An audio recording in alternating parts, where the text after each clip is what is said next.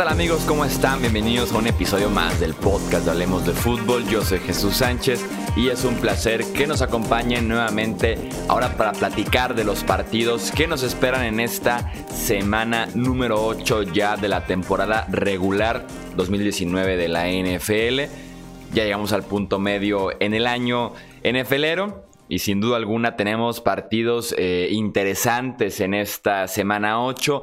Tal vez no tenemos el partido eh, super estelar, el que se roba los reflectores. Tal vez podría ser el Browns Patriots, pero sabemos que Cleveland en referencia a expectativas nos ha quedado un poco corto y por eso nos ha quedado a deber en ese sentido ese partido. Pero tenemos partidos eh, muy interesantes, tanto defensivos, eh, con el invicto en riesgo por parte de San Francisco y de Nueva Inglaterra. Eh, tenemos también partidos que pintan ofensivos como el Oakland Houston. Entonces será sin duda alguna un domingo de NFL bastante interesante. Y aquí los tenemos cubiertos nosotros con la previa y los pronósticos de cada uno de los juegos. Eh, Arizona visita a Nueva Orleans. Hay rumores, como les decía, de que Reese regresa este domingo. Por lo menos él dice que es el plan. Mientras Sean Payton, el head coach, dice que la decisión se tomará horas antes del partido. Yo lo veo de la siguiente manera. La próxima semana es bye week para Nueva Orleans, es semana de descanso. Teddy Bridgewater está invicto como titular, lo está haciendo decente muy bien. Y creo que esa defensiva se va a comer a Kyler Murray como se ha comido prácticamente a cualquier coreback que ha enfrentado. Yo no apresuraría a Drew Brees, me sigue pareciendo una victoria casi segura de los Saints. Y mejor que se espere una semanita extra con el bye week todavía. Y ahora sí ya lo vemos para la semana 10. Eh, no lo había visto de esa manera, Chuy, pero en la liga de nuestro amigo Mauricio Gutiérrez, el, Estadio Fantasy Bowl, tengo a Rivers y tengo a Daniel Jones. Vi que Teddy Bridgewater lo tiraron pensando ya en este regreso de Drew Brees, pero tiene mucha lógica como lo planteas. ¿Por qué no darle dos semanas más de recuperación y que llegue fuerte al cierre de temporada? Yo haría exactamente lo mismo. Eh, Arizona puede mover el balón, lo, ha hecho contra rivales fuertes y rivales débiles, pero eh, su defensa no, no está ni de chiste para competir contra lo que plantean los Santos de Nueva Orleans, incluso si no juega eh, Alvin Camara. Yo creo que esto, esto va a acabar muy feo para Arizona. Sí, sobre todo porque va a ser complicado para Murray meterse al Mercedes-Benz Superdome y, tener también un buen partido. Sí se antoja algo complicado porque esa defensiva de Nueva Orleans está acabando a los quarterbacks en la bolsa de protección. Están encontrando la manera de que rinda Marcus Davenport, eh, Cameron Jordan ya lo conocemos muy bien, y realmente colapsa la bolsa y los quarterbacks no se pueden salir de ahí de ninguna manera y más con Murray que es bajito. Veremos qué tal le va con, una línea de golpeo que van a estar recorriendo constantemente. Sí, yo, yo esperaría una paliza de Santos. Denver visita a Indianapolis, justamente hablando de las líneas de golpeo, es como yo veo este enfrentamiento. La línea de los Colts sigue eh, jugando a un nivel muy destacado, mientras que los Broncos han tenido solamente dos buenos partidos en siete semanas presionando eh, al coreback. Jacoby Brissett entre más tiempo tenga, se ve bien, se ve calmado, dirige series ofensivas largas entre que convierte las terceras oportunidades y recibe cierta ayuda también en el juego por tierra. Un rival eh, muy completo que tienen los Broncos de Denver esa semana. Además en Indianápolis. Eh, los Colts que poco a poco recuperan lesionados. Ya regresó Darius Leonard. Parece que regresa Malik Hooker en esta jornada. Me gustan eh, los Colts, que en general es un equipo mucho más talentoso que los Broncos. Sí, totalmente. La clave aquí para los Colts creo que va a ser restablecer el juego terrestre con Marlon Mack, que por temas de lesiones y por bye week lleva un mes en el que no nos ha dado ese, ese juego impresionante. Creo que la línea ofensiva de los Colts más el, el poderío y la velocidad de Marlon Mack van a quedar muy claramente plasmados en este juego. Los Broncos ya no juegan a nada, se están desarmando, vendieron a Emmanuel Sanders, Joe Flaco no es, nunca va a ser la solución, es una realidad. de horas bajas para el equipo de John Elway, que pues no sé si está en la silla caliente, pero definitivamente su equipo sí. Parece que el siguiente que podría salir, o que por lo menos eso indica la lógica, ya veremos qué indica la eh, mente de John Elway, es Chris Harris, este esquinero. ¿En dónde te gustaría ver a Chris Harris, o por lo menos sí crees que debería este, también salir de Denver?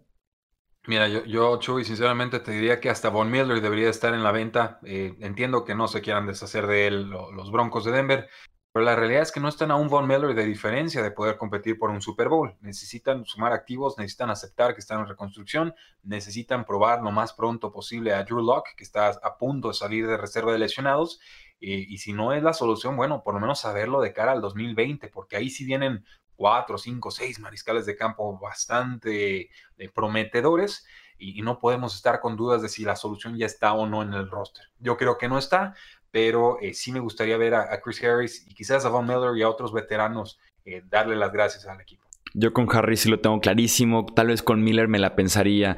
¿Por qué? Porque realmente no existe quien tome este rol de cara de la franquicia. Em, se me ocurren dos superestrellas que han sido caras de franquicias y que han sido cambiados recientemente. O del de Cam Jr., que fue cambiado realmente hasta que sacó un Barkley y ya estaba ahí para tomar ese rol, que al final de cuentas es un rol que te vende boletos y te vende de alguna manera el marketing del equipo. Eh, el caso que no fue así fue el de Khalil Mack. Fue cambiado con unos Raiders que no tenían realmente ningún otro jugador eh, que lo reconocieran mundialmente, que fuera muy eh, bien recibido por toda la NFL y se queda como un equipo sin identidad. Yo todavía no cambiaría a Von Miller, sí eh, a Chris Harris. Vamos entonces los dos con los Colts. Tampa Bay visita a Tennessee, eh, un duelo que parecía que sería el último enfrentamiento o el desempate definitivo en esta clase del draft del 2015, eh, el pick número uno James Winston contra el pick número 2 Marcus Mariota. La realidad es que James Winston viene de lanzar cinco intercepciones y Marcus Mariota de ver el partido desde la banca.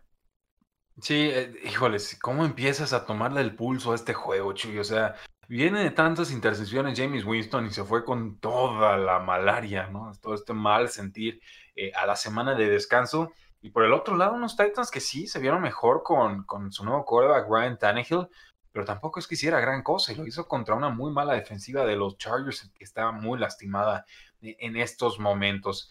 Qué difícil tomar este juego. Creo que la defensiva de los Titans se anima lo suficiente con este nuevo mariscal de campo para hacerle eh, la tarde bastante fea a, James Winston. Me vi muy tentado a tomar a, Buccaneers en este juego. Creo que la defensiva de Titans, es suficiente y la ofensiva también para llevárselo por poco. Sí, a mí también me gusta la defensiva de los Titans y más porque no se vio tan mal Ryan Tannehill, podría limitarse en errores, algo que pues es difícil de pedirle a James Winston. Cincinnati visita a Los Ángeles. Un caso raro, estaba revisando el calendario, lo tuve que revisar otra vez cuando estaba escribiendo el guion. Los Rams jugando a las 12, a las 12 del mediodía para nosotros aquí en México, o sea, a las 10 de la mañana en Los Ángeles. Es un horario bastante extraño, pero los pusieron a jugar desde tempranito. Me imagino que el tailgate afuera del coliseo más bien van a ser eh, huevos con chorizo en lugar de estar cocinando eh, la carnita asada, ¿no? Igual y le suspenden la venta de cerveza y se arma una rebelión ahí en Los Ángeles, ¿no? Que sí está bien temprano ese juego. Eh, yo creo que lo voy a empezar a ver al medio tiempo porque es domingo, Chuy, tú sabes, es, el día del Señor. Eh, en fin.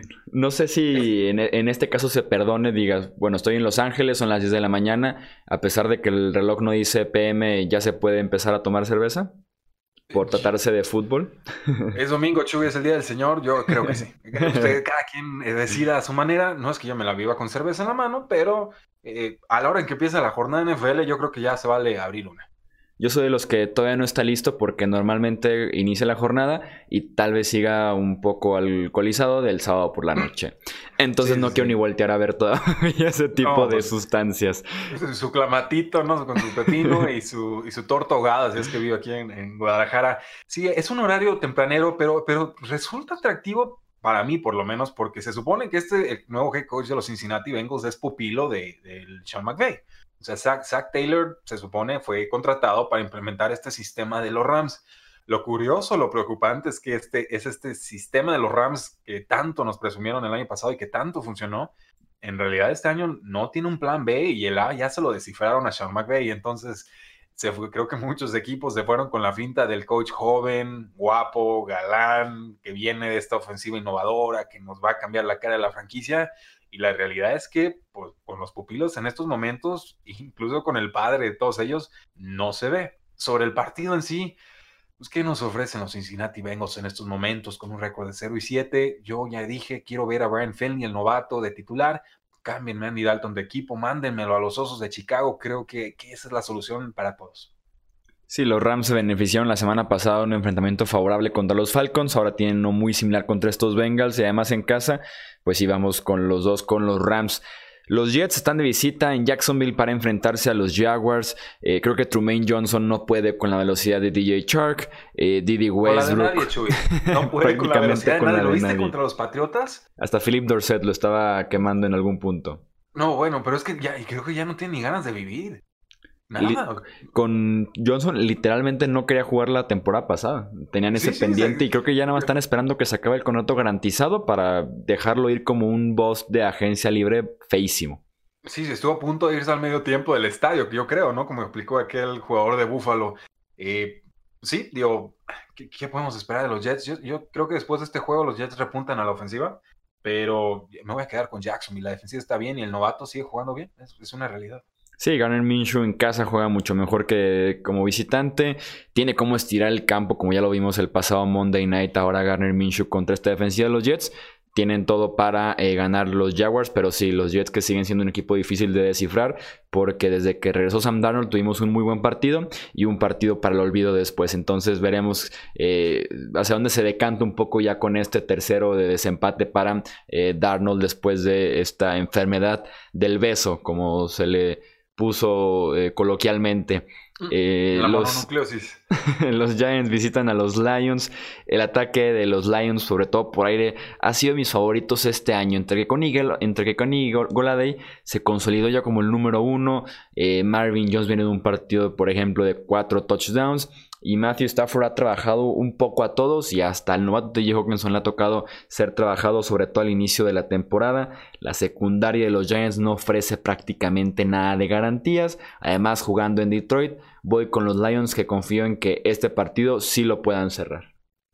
Sí, eh, a mí no me cae también la ofensiva de los Lions porque tuve que decidir entre Allen Robinson y Marvin Jones. Me fui con Allen Robinson en muchas ligas y casi todas las perdí por menos de 7 puntos. Así que esos cuatro touchdowns me dolieron hasta el alma, pero Marvin Jones es un gran jugador y Karen Johnson también.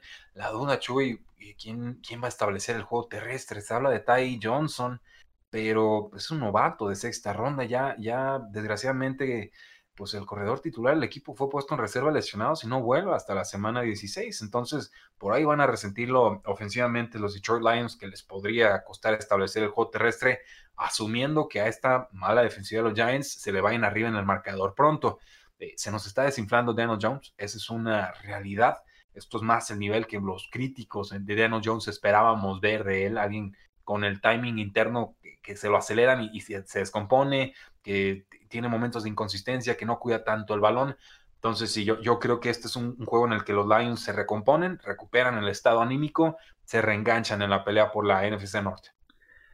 Sí, si Matt Patricia le aprendió algo a Bill Belichick en, los en el tiempo que estuvo en Nueva Inglaterra, es el adaptarse partido a partido y no casarse con una idea, con una filosofía, sobre todo a la ofensiva si se acaba de lesionar Kerryon Johnson y está fuera ocho semanas y las opciones detrás de él están medio tambaleantes, 45 pases de Matthew Stafford. Vámonos al aire desde la primera jugada y hasta que el partido ya esté fuera de alcance en el tercer cuarto, mediados del cuarto cuarto, no sé, pero explota a Matthew Stafford y ese juego aéreo.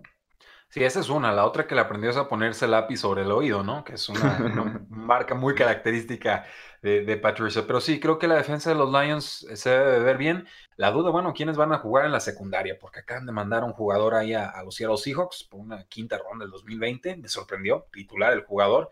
Pero bueno, algo no le habrá gustado a Matt Titular y capitán defensivo. No sé si viste las reacciones en Twitter Darius Slay sí puso algo así como de qué están haciendo. Damon Harrison puso un wow con muchísimas Ws. Eh, sí, no, les dolió sobre todo porque venía de ser capitán defensivo este año, de ser elegido. Sí, está raro, algo no ajustaba ahí en el esquema. No creo que fuera un problema de personalidad, ¿eh? No entró nada en ningún momento con, con Cuadre eh, Dix. Algo que también le aprendió Patricia a, a Bill Belichick al final de cuentas, ¿no? A deshacerse del que sea. Sí, a ser cruel. La, mejor decisión para el equipo en cualquier momento, sin importar los sentimientos. Si ustedes son los que les gusta no solo sentarse a ver la NFL, sino también agregarle cierta emoción a los partidos, tenemos la solución para ustedes y se llama Strendus. Strendus, que es la nueva plataforma de entretenimiento en línea que cuenta con todo lo que necesitas para hacer tu domingo de un domingo mucho más emocionante, incluyendo casino en línea, apuestas deportivas y también fantasy fútbol. Deposita ahora y obtén la oportunidad de seguir disfrutando de grandes beneficios con Strendus. Si todavía no te has registrado, puedes hacerlo rápidamente en strendus.com.mx. Es S T R E N D U S strendus.com.mx, agrega el código deportes y recibe un bono de 400 pesos para hacer tus apuestas deportivas. Si nos quieren seguir con nuestros pronósticos, eh, tenemos un porcentaje alto de efectividad, así que eh, yo sí lo hago. Le meto un poquito de emoción al domingo, sin duda alguna eh, ver los partidos hasta de pie en los últimos minutos, así que ya saben, si quieren hacer su domingo un poco más divertido, strendus.com.mx, código deportes, y reciben un bono de 400 pesos para hacer apuestas deportivas y también si les gusta el fantasy, si en sus ligas ya se fueron hasta abajo en las posiciones, está la opción del, Daily Fantasy. Única opción que tenemos aquí en México con Strendus, que es elegir una alineación eh, diferente cada domingo, dependiendo de cómo analicen ustedes la semana. Y esa alineación los puede hacer ganar grandes premios. Toda la información en Strendus, porque Strendus es la adrenalina que sí necesitas. Los Chargers de Los Ángeles de visita en Chicago. Eh, la semana pasada la línea ofensiva de los Saints arrasó con la línea de golpeo. Afortunadamente para Chicago la línea de los Chargers es muy, pero muy inferior, tanto en nivel como en salud. Está muy lesionada, aunque parece que Russell Okung podría regresar ya para este partido. El tackle izquierdo que estaría apenas jugando su primer partido eh, del año. No me agrada la idea de esta versión de Philip Rivers jugando en los vientos de Chicago con pases que se le están muriendo en, plena trayectoria. Y contra esta defensiva de los Bears, con todo y Mitch Trubisky, voy con Chicago. Sí, porque la defensiva puede anotar todos los puntos en este juego, Chuy. La defensiva de los Usos de Chicago. Entonces, ¿estamos de acuerdo en que el brazo de Philip Rivers ya no es el mismo? O sea, que sí se le están muriendo los pases a los 20, 30 yardas. Sí, definitivamente no. Y la semana pasada hubo por ahí dos pases muy específicos que Keenan Allen se tuvo que parar en seco y esperando, esperando, esperando, y llegó Logan Ryan justamente a cortarlo, porque tardó en llegar el pase. Sí, y sí lo he notado, me hizo observación mi compañero Oscar Huerta, puse más atención. Sí, veo que el brazo ya no, ya no está igual. Y además creo que este tema de Philip Rivers viviendo en San Diego y viajando dos horas ida y luego dos horas vuelta a Los Ángeles eh, por carro o en commute, no, no, es nada óptimo. O sea, su familia está en un lado, él está trabajando en otro y hablamos de alguien que depende de su rendimiento físico, o sea, coordínense, ¿no? Claro, tiene 20 mil hijos y no es fácil mudarse, pero independientemente de eso, yo creo que sí, sí le afecta y sobre todo ya siendo un jugador de 37 años eh, bastante veterano. Veremos, de por sí la línea ofensiva de los Chargers no es nada buena, yo creo que ese es el, punto clave. Defensiva eh, pass rush de los Osos de Chicago se come a la línea ofensiva de los Chargers y ya lo poquito que ofrezcan a la ofensiva los, los Osos de Chicago alcanzará porque también está muy lastimada la defensiva de Chargers. Entonces voy a irme con Chicago también. Filadelfia está en Buffalo para enfrentarse a los Bills, esta defensiva de Buffalo que ha sido muy buena este año. Es tercera en porcentaje de series ofensivas que terminan en anotación. Es top 10 en porcentaje de series ofensivas que terminan en entrega de balón. Y la ofensiva de Filadelfia viene apenas a hacer 10 puntos y también de empezar sus primeras dos series con dos fumbles. Entonces se ajusta bien a lo que hace esta defensiva de eh, los Bills. Ojo porque John Brown me gusta para partido de un par de anotaciones, para más de 100 yarditas. Y voy con los Bills y con la montaña rusa que es Josh Allen. Pero una montaña rusa divertida de alguna manera y que en algún punto podría darte eh, una buena emoción. Sí, es divertida hasta que está subiendo y se descarrila el, juguetito, ¿no? Ahí me platicas cómo te va de bajada, Chuy. Eh, yo... Por lo menos sube, es lo que el otro estaba pensando. Entre montañas rusas, por ejemplo, la montaña rusa de Mitch Trubisky o la montaña rusa de Josh Allen, la de Allen por lo menos eh, despega, pues, o sea, empieza a tomar cierta velocidad, sube, baja y demás. La de Trubisky te bajan del carrito porque nunca sirvió, pues. Sí, va de reversa la pobre cosa. Eh, sí, es, es, una, es una verdad, se descompone el carrito. Eh, con Águilas de Filadelfia y con muchos otros equipos ya tenemos que descartar nuestras expectativas de pretemporada. No están sanos, no funcionan. La defensiva secundaria es, brutalmente mala, o sea, está entre lesiones y baja nivel y mal cocheo.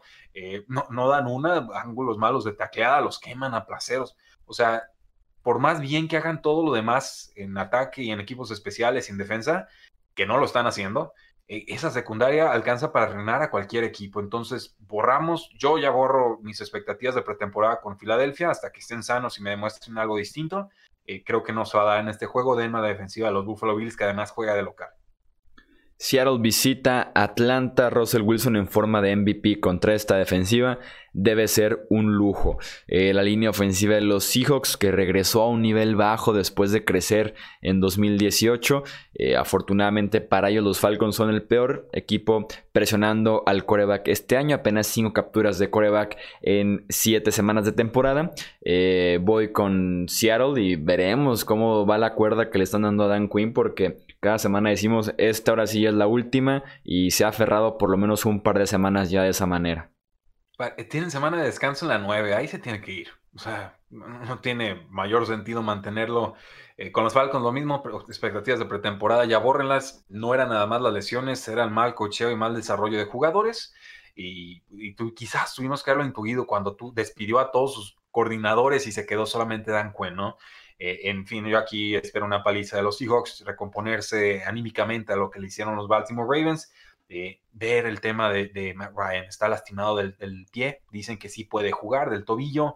Yo tengo mis dudas si lo hace sea de forma muy limitada y sí creo que va a crecer el receptor Calvin Ridley con la salida de Mohamed Sanu a los Patriots, un jugador al que tengo mucha estima y creo aquí podría tener una explosión siempre y cuando, claro, juegue eh, Matt Ryan y no Matt Shaw según reportes, Julio Jones tuvo un discurso esta semana con todo el equipo de los Falcons. Dijo, este hombre ha hecho, ha hecho todo por nosotros, depende de nosotros. Defendiendo obviamente a, Dan Quinn. Pero sí, estoy totalmente de acuerdo. Sobre todo si pierde contra un equipo de Seattle que ha estado jugando bien fuera de casa. Eh, con un Russell Wilson que va a seguir quemando esa defensiva que es responsabilidad de Dan Quinn. Si se pone eh, feo y sobre todo si no remontan, porque se ha puesto feo un par de veces con los Falcons y medio se han tratado de remontar y maquillan un poco el marcador, creo que sí podríamos estar hablando del último partido ya de Dan Quinn. Sí, y, es triste, digo, llegó muy, muy laureado de las, como, coach de secundaria de los Seattle Seahawks y con total mérito llegó a este puesto y creo que tú y yo lo aplaudimos en su momento y fue muy prometedor la forma en la que llegaron a aquel Super Bowl.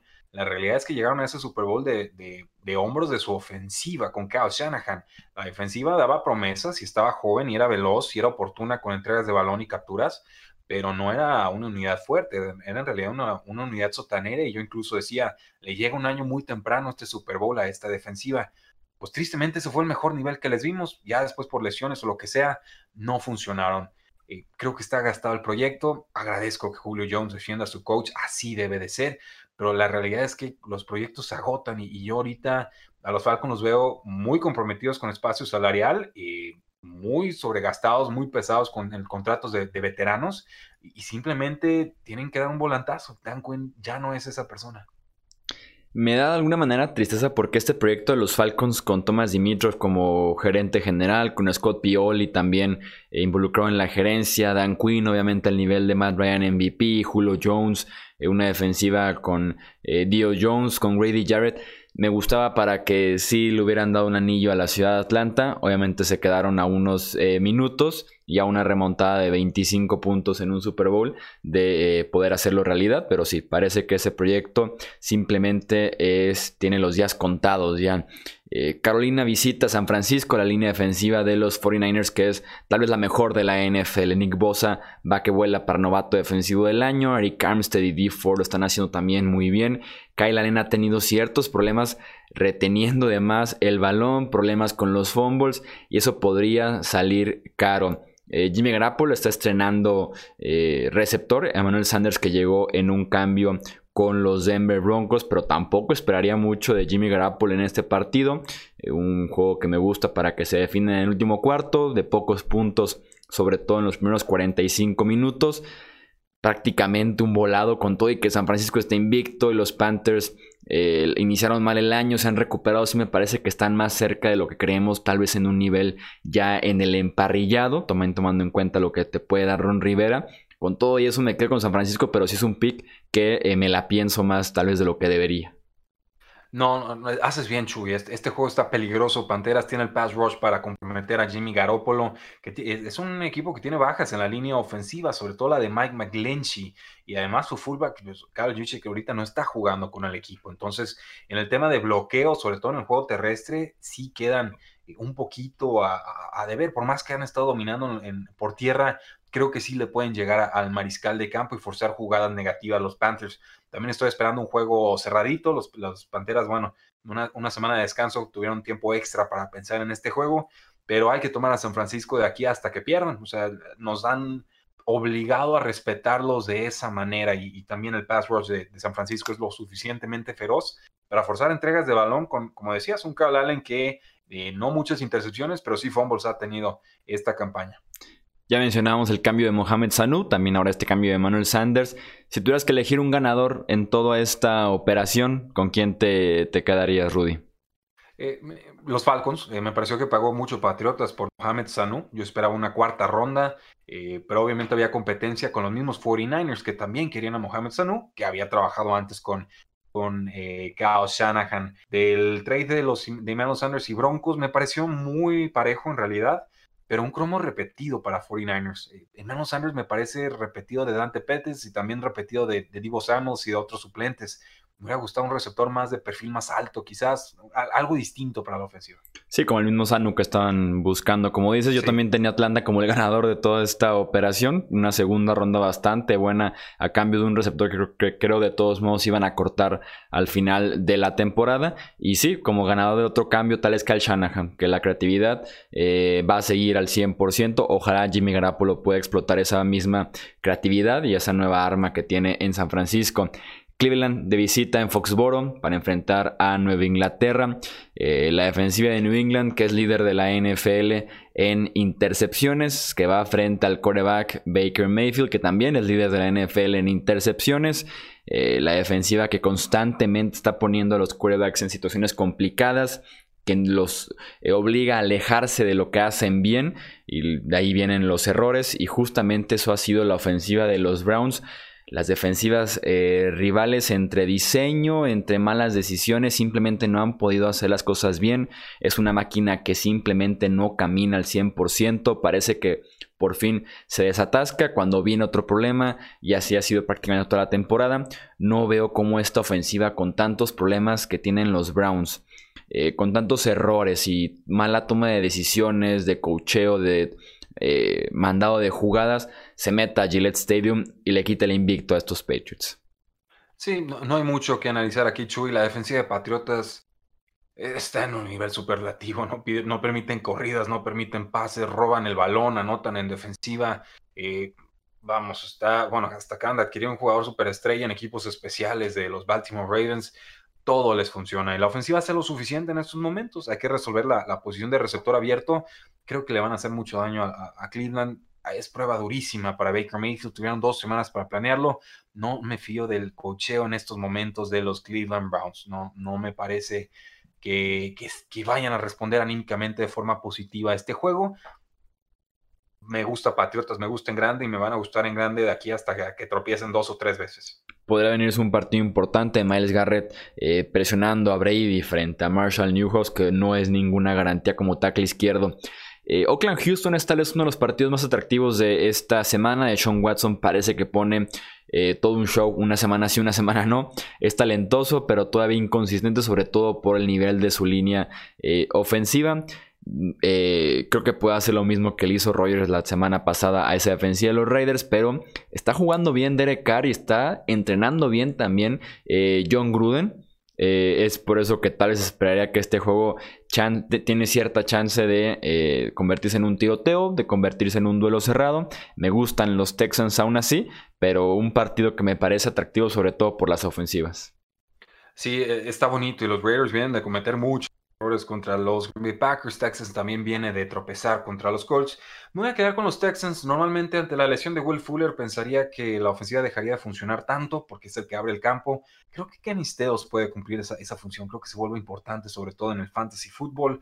Eh, los Raiders están muy limitados al ataque. Jacobs le puede mover el balón a esta defensiva de los Texans, pero generalmente favoreceré el juego aéreo al juego terrestre y creo que el mejor juego aéreo en este partido es el de los Texans.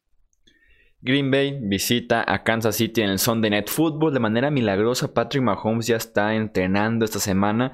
Movimiento limitado, está lanzando el balón. Ni de va a jugar este partido, pero vale la pena destacar el hecho de que ya está entrenando eh, apenas. Eh, pues sí, días después de haberse lesionado la rodilla, si la defensiva de los Chiefs batalló con el juego por tierra de los Colts y después batalló con el juego aéreo de los Texans, con los Packers se puede encontrar con ambas eh, amenazas. El partido es en Arrowhead Stadium, pero confiar en Matt Moore contra estos Packers eh, sería prácticamente un balazo. Entonces voy con los Packers. Yo creo que Matt Moore no va a descifrar los esquemas defensivos y los blitzes de Mike Pettin. Creo que Packers adelanta rápido, que presiona rápido, que le deja poco tiempo en el bolsillo a Matt Moore y que por más que Andy Reid trate de ingeniarse algo para llevarse este juego, los Packers contienen las jugadas grandes y se lo llevan por más de un touchdown. Me preocupa un poco lo de Patrick Mahomes, con todo y que en Twitter se ha manejado esto como esperanza para los fans de los Chiefs y demás. Eh, no me deja de por ahí el recuerdo de cómo apresuraron a Robert Griffin III en su momento, en su temporada de novato, eh, cómo tal vez apresuraron a Aaron Rodgers también un par de ocasiones los Packers, y eso puede llevar a consecuencias negativas en el futuro cercano, como es el resto de la temporada regular, y también a futuro un poco más eh, lejano, lo que te pueda hacer una lesión de rodilla que se te mantenga a lo largo de tu carrera.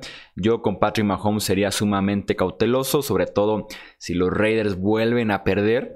Eh, esa división no hay quien te la quite. Ya deja de lado el ser el primero o el segundo sembrado. Enfócate en que Patrick Mahomes esté bien, porque con Patrick Mahomes sano, no importa qué sembrado eres en la conferencia americana, tienes chance de llegar al Super Bowl. Qué, bueno que lo mencionas, Chuy. Estoy completamente de acuerdo. Si Patrick Mahomes no está al 100, no hay que usarlo, no hay que forzarlo. Prefiero perder tres partidos consecutivos y irme a la semana de descanso, o cuatro consecutivos, irme a la semana de descanso y volver más o menos bien, que forzar con Patrick Mahomes y arriesgarnos a perderlo el resto de la temporada o incluso algo peor.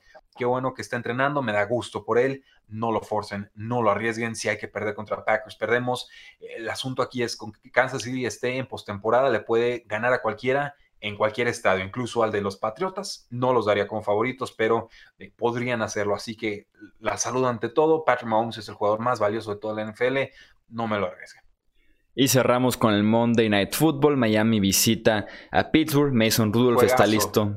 Mason juegazo, juegazo. Quien aguante este partido los 60 minutos, aquí le, damos un premio. Aquí les damos un premio. Bueno, yo, quiero ver si Mason Rudolph ya afloja brazo. Le, tengo ganas de verlo, que encuentre ya a Juju Smith-Schuster esta campaña y ver cuántas yardas le corre James Conner a esta defensiva. Yo lo que quiero ver es qué tanto aguantan a Ryan Fitzpatrick en este partido, porque la defensiva, sobre todo la línea defensiva de los Steelers, ha estado jugando muy bien. La línea ofensiva de los Dolphins es tal vez la peor de la NFL unas, un par de capturas, un par de intercepciones tal vez, y podríamos eh, tener un cambio nuevamente en la posición de quarterback de los Dolphins. Sería fatal. Chuy, antes de, irnos, ¿cuál es tu pick de Survivor para esta semana? ¿Cuál es el pick más seguro? El pick más seguro. No me desagrada el de los Seahawks, pero si queremos encontrar tal vez algún equipo que no sea tan utilizado o que mejor lo guardemos para el final a los equipos eh, buenos, tal vez iría con los Colts sobre los Broncos. Sí, hay muchos favoritos esta semana. Eh, espero que hayan tomado los vikingos el, jueves. Ese era mi pick número uno. Eh, pero incluso Steelers, digo, son favoritos por 14 y medio. Es un, es un mundo de puntos y son locales. Colts contra Broncos, creo que también Broncos está muy desarmado. Saints contra Cardinals, eh, muchísimo. Rams, Patriots favoritos por 13 puntos. O sea, eh, se da el raro caso de favoritos enormes jugando en casa. Eh, no sé qué tantas sorpresas nos depara esta semana, pero es la NFL y ya sabemos que, las sorpresas siempre están a la vuelta de, la esquina. Yo me iría con, con, vikingos y si no, pues Steelers, que tampoco tienen un calendario donde los podamos aprovechar mucho a semanas futuras. Eh, ahora, que ahora que mencionas rápidamente, digo, de los Steelers, si algo aprendido, así como reglas personales en el Survivor, es eh, alejarme de Ryan Fitzpatrick. Me mató una vez con los Saints contra los Buccaneers, aquel inicio de Fitzmagic la temporada pasada fue. Eh, y la semana anterior me acordé de eso, aún así dije, bueno, son los Bills, me encanta su defensiva, voy con Buffalo y me estaba haciendo sudar Ryan Fitzpatrick. Entonces, si tengo yo como una ley personal en los Survivors es alejarme de Ryan Fitzpatrick. Eso es todo por este episodio del podcast de Hablemos de Fútbol. Recordarles solamente que nos pueden seguir en Twitter, Facebook, Instagram, YouTube como hablemos de fútbol. También les agradecería muchísimo su opinión, un review, eh, un like, dependiendo de dónde escuchen este eh, podcast en la respectiva plataforma. Nos ayuda muchísimo que también lo compartan con otros amantes de la NFL, porque aquí es lo que hacemos. Amamos la NFL y también hablamos muchísimo de ella. Yo soy Jesús Sánchez y nos escuchamos en el próximo episodio. Hasta luego.